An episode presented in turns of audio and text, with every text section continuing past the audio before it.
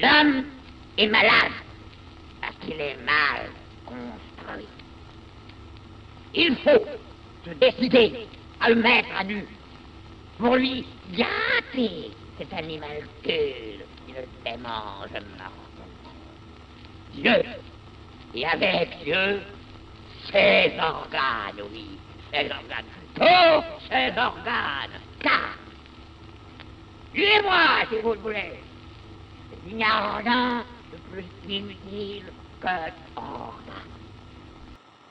Bom dia.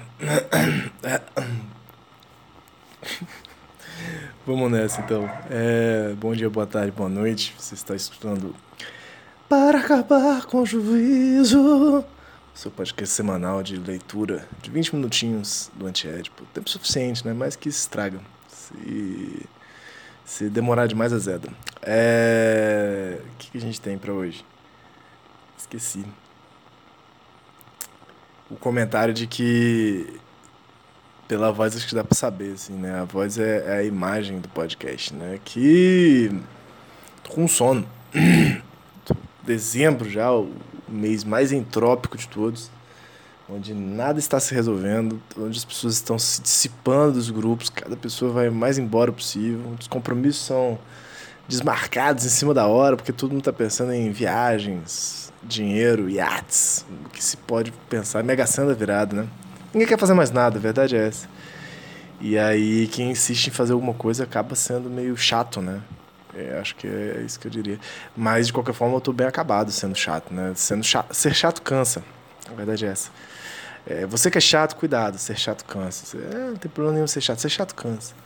É, e aí eu tô bem cansado aqui. Mas eu tô no melhor trabalho. Né? Muitas aspas aí, quantas aspas você quiser. Aspas a gosto. É, esse, pô, né, velho? Né? Tá doidona em cima da cama aqui, mexendo com cascalho. É, o melhor trabalho que você tem a fazer, que eu posso fazer de pijama. Qualquer trabalho bom é um trabalho feito de pijama. Acho que essa é uma, uma regra, uma máxima interessantíssima, assim. Então, tô com a cara amassada, de pijama e prestes a começar mais um episódio. O 52 segundo, é assim que fala, o episódio 52. É sempre mais simples. Eu nem sei nunca aprendi direito isso, nunca lembrei direito isso, né? Essa coisa do número ordinal e cardinal, não é isso? Esse quinquagésimo. Eu lembro que tinha um rapaz, só um parênteses assim, né? Que. Lá do Cefetes, que se chamava. que se chama, né? Ele tá vivo até hoje. Se chama Onésimo. No sentido de décimo primeiro, é isso mesmo? Onésimo. Caraca, tinha um cara, né? Acabei de ver aqui que Onésimo de Bizâncio foi um escravo romano de Filemon, um cristão. Mas Onésimo não é uma numeração também? Significa benéfico, rentável, lucrativo. Olha só. Mas calma aí. Onésimo. Oi, botar numeração aqui. Dúvida séria agora aqui nesse programa. Onésimo, se você estiver ouvindo isso, um forte abraço. Onésimo numeral. Não, é enésimo. Eu pensei que o, eu sempre achei que o onésimo era um, um numeral, cara. Que curioso. Não, estou totalmente enganado. Ah, o décimo primeiro é um décimo. Eu achava que era o onésimo era é um décimo. Ou décimo primeiro ou um décimo. Pô, então eu comecei com uma bola fora, foríssima. Se você souber mais informação sobre isso, se você for onésimo, por favor, entre em contato. Mas vamos lá, não é sobre numerais e, e, e, pessoas que eu conheci na juventude esse programa, ou não apenas isso. 11 h 14 vamos até 11 h 34 Pronto, 20 minutinhos, barriga vazia, mas o café tá aqui. Foda, eu gravo esse programa perto da hora do almoço e eu não tomo café da manhã, né? Às vezes eu não tomo não tenho muito apetite, tenho até fome, mas não tenho apetite de manhã. Aí, informação, né? Aí. É isso, fico meio pampampando as ideias de café. Galera, a gente chegou até começar essa nova sessão, né? O 2.4.3, mas eu nem registrei lá no, no programa passado porque eu ia voltar tudo, né? Então vamos embora lá, sem mais demoras. 2.4.3, as diferenciações exclusivas e o indiferenciado. indiferenciado. Agora vai. A síntese disjuntiva de registro nos leva, portanto, ao mesmo resultado que a síntese conectiva. Também ela é passível de dois usos, um imanente e outro transcendente. Então, até aqui, estamos na esteira desse capítulo. E por que ainda aqui a psicanálise apoia o uso transcendente, aquele que introduz em toda parte exclusões e limitações na rede disjuntiva e precipita o inconsciente em Édipo. Legal essa ideia, né? Precipita o inconsciente em Édipo. Todos os caminhos levam a Édipo, todos os fluxos levam a Édipo, né? Édipo como imperialismo romano.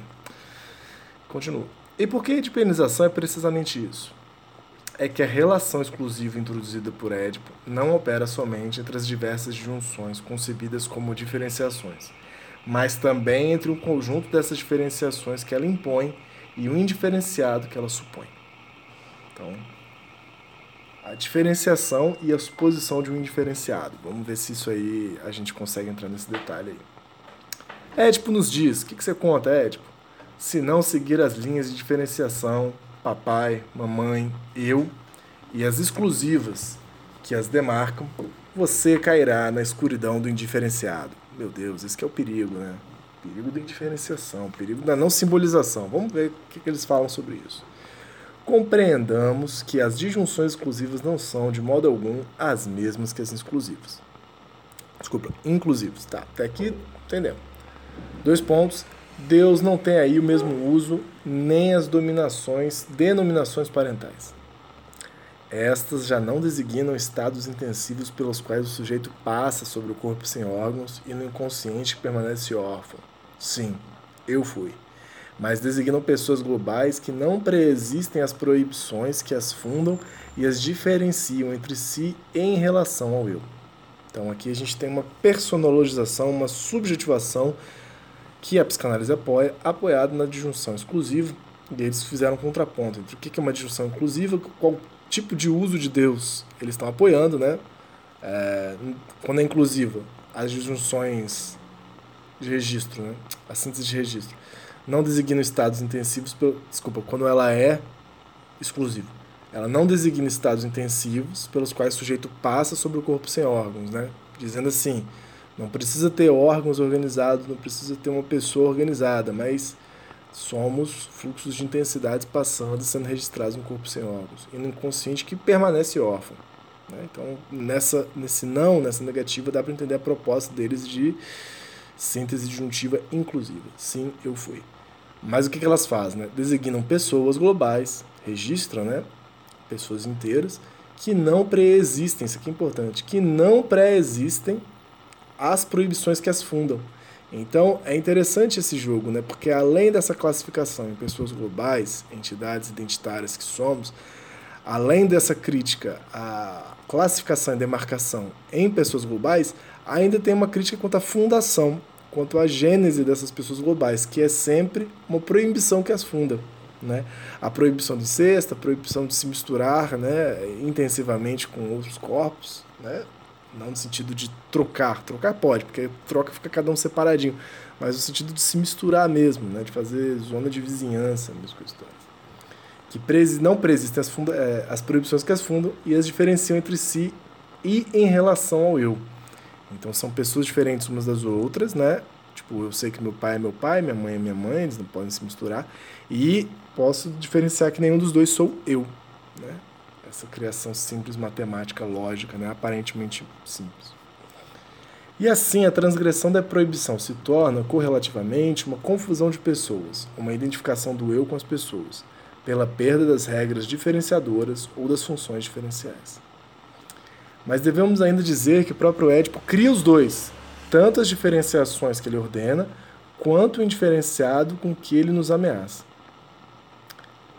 É no mesmo movimento que o complexo de Édipo introduz o desejo na triangulação e proíbe o desejo de se satisfazer com os termos da triangulação. Então, bem interessante, né? No mesmo movimento, o complexo de Édipo introduz o desejo na triangulação, ou seja, registro exclusivo, e proíbe, né, no, no como eu falei, essa, esse registro exclusivo é fundado dentro de uma proibição, proíbe o desejo de satisfazer com os termos da triangulação. Então há um indiferenciado, há um reconhecimento, tipo assim, existe essa triangulação porque há algo proibido e dentro que isso proíbe tem algo meio nefasto atrás dessa, desse funcionamento exclusivo do inconsciente, né? Uma parada muito mais cabulosa, uma parada muito mais indiferenciada, né? O desejo como a doideira, como o id, como o isso, pura loucura. Loucura, loucura, loucura. Ele força o desejo a tomar como objeto as pessoas parentais diferenciadas. Né? E, em nome das mesmas exigências de diferenciação, ele proíbe ao eu correlativo satisfazer seu desejo sobre essas pessoas, brandindo então as ameaças do indiferenciado. No fundo, no fundo, há uma diferenciação entre você, seu pai e sua mãe, mas tu quer comer sua mãe. Isso é muito indiferenciado. O seu desejo, ele não diferencia é, essas funções exclusivas, né? esses registrinhos aí. Então fique esperto com seu desejo, porque se você não tomar conta deles, vai acabar comendo sua mãe, vai matar seu pai. É essa história. Vai acabar voltando Bolsonaro. Cuida disso aí. É... Mas, esse foi é, mas esse indiferenciado foi precisamente criado por ele como reverso das diferenciações que ele próprio criou. Acho que foi exatamente o comentário que eu fiz, né? O indiferenciado é o reverso das diferenciações de registro que o inconsciente psicanalítico cria, né? pelo menos freudiano, com relação às imagens parentais e ao vivo.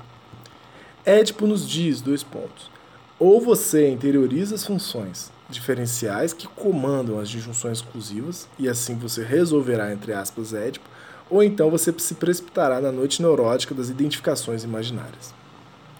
Ou você segue as linhas do triângulo que estruturam e diferenciam os três termos, ou então você recorrerá sempre a um termo a mais em relação aos dois outros e reproduzirá, em todos os sentidos, as relações duais de identificação no indiferenciado. Mas é sempre édipo, tanto de um lado como do outro. E todo mundo sabe que a psicanálise chama de resolver o édipo. Não, desculpa.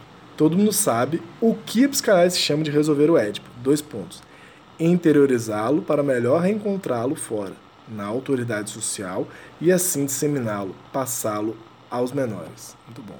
Assim se reproduzir, né? Poder se reproduzir para os criançadas também, ficar enquadrado nesse jogo aí de, de junção exclusiva, de proibição e de autoridade, né?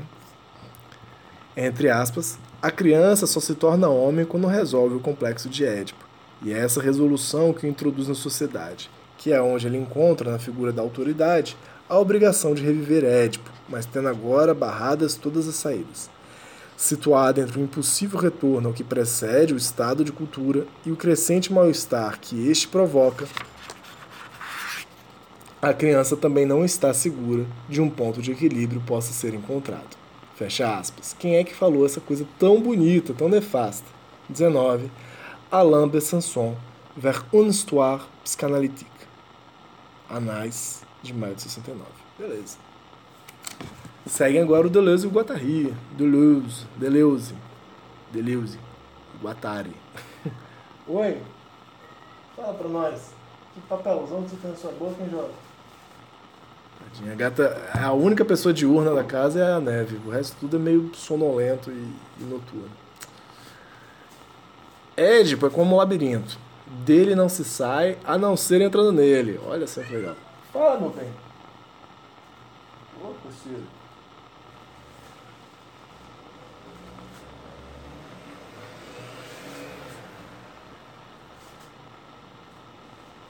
Calma que ela, ela tô curioso aqui que ela tá meio comendo um papel. Deixa eu tirar esse papel da boca dela aqui. Fazer uma parentagem aqui, né? Parentagem felina foi, meu bem? Você tá entediado? Comendo papel?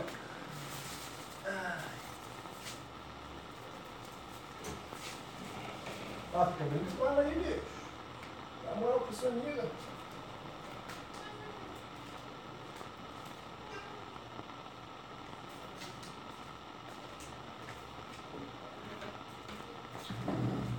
Oh, vocês ainda estão aí, obrigado por esperar, obrigado por esperar.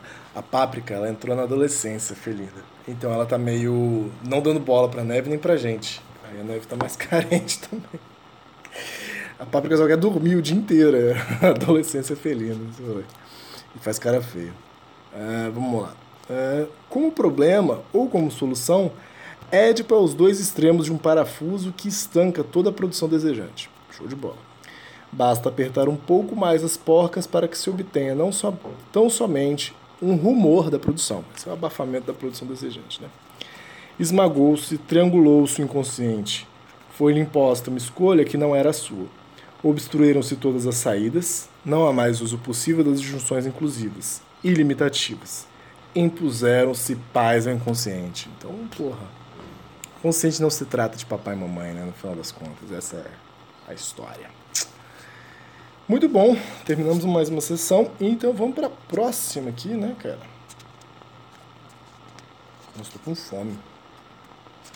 É isso que é o problema dessa coisa. Deixa eu ver se falta muito. Essa próxima sessão é um pouco maior, né? Então a gente não vai conseguir terminar ela hoje, mas faz parte. 2.4.4, segundo paralogismo da psicanálise. O double binder de piano. Édipo ganha todos os lances. Show de bola, hein? Édipo vencedor. Bateson, o Bateson, o Bateson, denomina double bind a emissão simultânea de duas ordens de mensagens que se contradizem mutuamente. Por exemplo, o pai que diz ao filho: Vamos, critique-me, mas diz isso deixando vivamente subentendido que qualquer crítica efetiva, ou pelo menos um certo gênero de crítica, seria mal recebida. O famoso double bind, né? Então vamos lá, vamos saber mais do double bind aqui. Nota do tradutor. Mais adiante, Deleuze e Guattari traduzem double bind, duplo vínculo, como duplo impasse, duplo impasse. Mas convém também ver a nota 25, página 98, assim como as notas de tradução 99 e 131 do original, e também o que dizem na página 431 e 472. Muito bom. Fala, bem, tá aí já comendo sacola. Pô, essa gata vai comer tudo dentro dessa casa. E nota 20, Gregor Bateson, ou Batson, ou Bateson, né? Se você souber a pronúncia do Gregory Bateson, Bateson, ba Bateson, Batson, vem cá, fala pra gente. E colaboradores.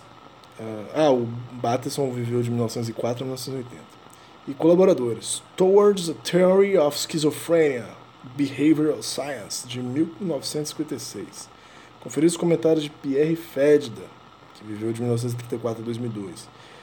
Psicose et Parenté, Critique, de outubro de 68. Então, show de bola. Cara, essa história do Double Bind, né? É Acho que eles vão até falar isso aqui. Foi o Gregory Bateson, que é meio um antropólogo, um cientista, foi companheiro da Margaret Mead, né? Um cara muito doido, assim, que depois ele vai voltar no livro, né? Um cara que é tão doido que pesquisava com golfinhos, né? Comunicação com golfinhos, trocava altas ideias com os dolphins aí, dolphins. E aí fica super decepcionado que a galera usa os golfinhos pra, de, de espião militar, assim, né? Faz os negócios, bota uns engenhoca nos, nos golfinhos, o golfinho começa a rastrear os inimigos de guerra dos Estados Unidos, assim, né? Mó viagem. E ele é um dos caras que está lá no começo da cibernética, né? Dos estudos cibernéticos, de comunicação e tal, de feedback e tudo mais. E ele vem com essa ideia, né, para pensar a esquizofrenia a partir do, de problema de comunicação, né? De sistemas de comunicação, sistemas de troca de informação. E essa ideia do duplo vínculo, né? Ainda acho que é mais legal um vínculo do que um passe, né? Um duplo vínculo mesmo. É essa mensagem, assim, tipo, quando o país. Na, é quase um confronto né, entre conteúdo e expressão de uma mesma mensagem. Isso é algo psicotizante, né? Endoidaria. Quando o pai fala brigando com o filho: Porra, você sabe que eu te amo, eu te amo, você não tá ouvindo, eu te amo tal. E ele vai nessa esteira, né, de achar que essa dupla mensagem, numa só mensagem, é o que faz a cisão, né, é o que faz a separação da compreensão esquizofrênica cognitiva, né? E que levaria à loucura. Mas aí Deleuze e Guattari, depois eles vão falar, né? Tipo, porra, toda mensagem é meio do bombard, né? Quem, se isso fosse suficiente fazer um psicótico, a gente tava fudido, né? Todo mundo era mais psicótico nesse rolê. Mas vamos lá, o que, é que eles falam aqui, né? Fala Bateson. Bateson vê uma situação particularmente esquizofrenizante, que ele interpreta como um não senso, um nonsense, do ponto de vista da teoria dos tipos de Russell, Nota do tradutor. A teoria dos tipos aparece em Bertrand Russell, que viveu de 1872 a 1970, e Alfred North Whitehead, 1861 a 1947. Principia matemática. Tá bom. Questão. Tipo. Teoria dos tipos, né? Deve ser uma teoria lógica aí. Né? Do Whitehead, que é um cara que influencia muito beleza. Tá aqui no campo da matemática, né? Princípio matemático. Mas vamos lá. Parece-nos que o double bind, o duplo impasse é sobretudo uma situação corrente, edipianizante por excelência e não psicotizante, né? Esse, esse não psicotizante foi eu que coloquei. E arriscando-nos a formalizá-la, pensamos que ela remete a outro tipo de não senso, russeliano. Uma alternativa, uma disjunção exclusiva, é determinada em relação a um princípio que, todavia, não só constitui os seus dois termos, os subconjuntos, mas que, além disso, entra na própria alternativa, caso totalmente diferente daquilo que se passa quando a disjunção é inclusiva. Tem-se, vou continuar aqui, depois eu dou meus, meus dois centavos de opinião sobre o que, que, que eu entendi isso aqui. Tem-se, nesse caso, o segundo paralelismo da psicanálise. Em suma, o double bind não é outra coisa senão o conjunto do Édipo. É nesse sentido que Édipo deve ser apresentado como uma série, ou como oscilando entre dois polos a identificação neurótica e a interiorização dita normativa. Tanto de um lado quanto do outro, trata-se de Édipo, o impasse duplo, ou duplo vínculo. E se um esquizo se produz aqui como entidade, é apenas como o único meio de escapar essa dupla via na qual a normatividade é tão sem saída quanto a neurose, e no qual a solução é tão obstruída quanto o problema. Dois pontos, redobra-se então sobre o corpo sem óculos. Pelo que eu entendi aqui, é, essa questão de você de saída entender que há dois subconjuntos numa mesma expressão, no mesmo enunciado de um pai, por exemplo, é necessariamente já compreender sínteses exclusivas, é, sínteses disjuntivas exclusivas, né? Como assim meu pai me ama e me odeia ao mesmo tempo? Isso parece confuso para quem parte do pressuposto de que as sínteses disjuntivas são exclusivas, que esses registros de que amor e ódio são separados, né? Como perguntaria Nietzsche, os metafísicos vivem se perguntando como é que uh, como é que uma coisa viria de seu oposto, como é que a verdade poderia vir do seu engano, né? Li isso ontem no Além do Bem do Mal. Formação aí, né? Livrão, Além do Bem do Mal do Nietzsche. Misógino, às vezes. Porém, é preciso é preciso encarar a misoginia do Nietzsche aí de frente, né? Tem que reconhecer e ver o que, que dá para pegar daquilo ali. Mas o cara é muito doido mesmo. Eu tenho que ter que estudar essa coisa da misoginia Nietzsche, que até hoje, sou, estudo Nietzsche pra caramba e até hoje não me debrucei sobre essa questão. Assim. Sei que o cara é babaca mesmo. É, não passo pano. Eita, caralho. Tem, tem um lençol novinho aqui na cama e a gata tá, tipo, arranhando o lençol. Ela gosta de, de rasgar lençol. É, essa é a diversão da neve. Se você conhece um, uma pet sitter aí, uma creche de gato, manda o telefone, porque a neve tá muito doida. Tadinha, tu passa a brincar com ela mais rotineiramente. A gente só brinca com ela de noite, assim. Mas aí a neve já tem estado com sono quando chega a noite. Mas enfim, então nessa questão, é, o, o double bind já pressupõe essa disjunção exclusiva. E aí o que o Nietzsche fala no Além do Bem e do Mal, logo no primeiro e no segundo aforismo, é esse vício metafísico de duvidar, né? Tipo assim, como assim a verdade viria do engano? Um oposto diria verdade sobre o seu oposto, né? Coisas opostas diriam verdade sobre um ou outro. Mas eu vi um estranhamento aqui, um... que rolou um arranca-rabo das gatas.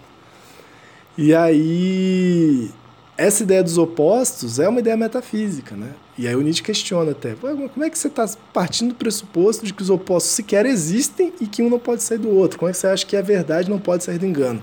Que essa é a afirmação dele, né? Na lei do bem e do mal, na teoria trágica dele, de, de afirmar uma certa uma certa supremacia do falso, né? Da, da, do falso, do ficcional, assim, como algo importante, como algo afirmativo da vida.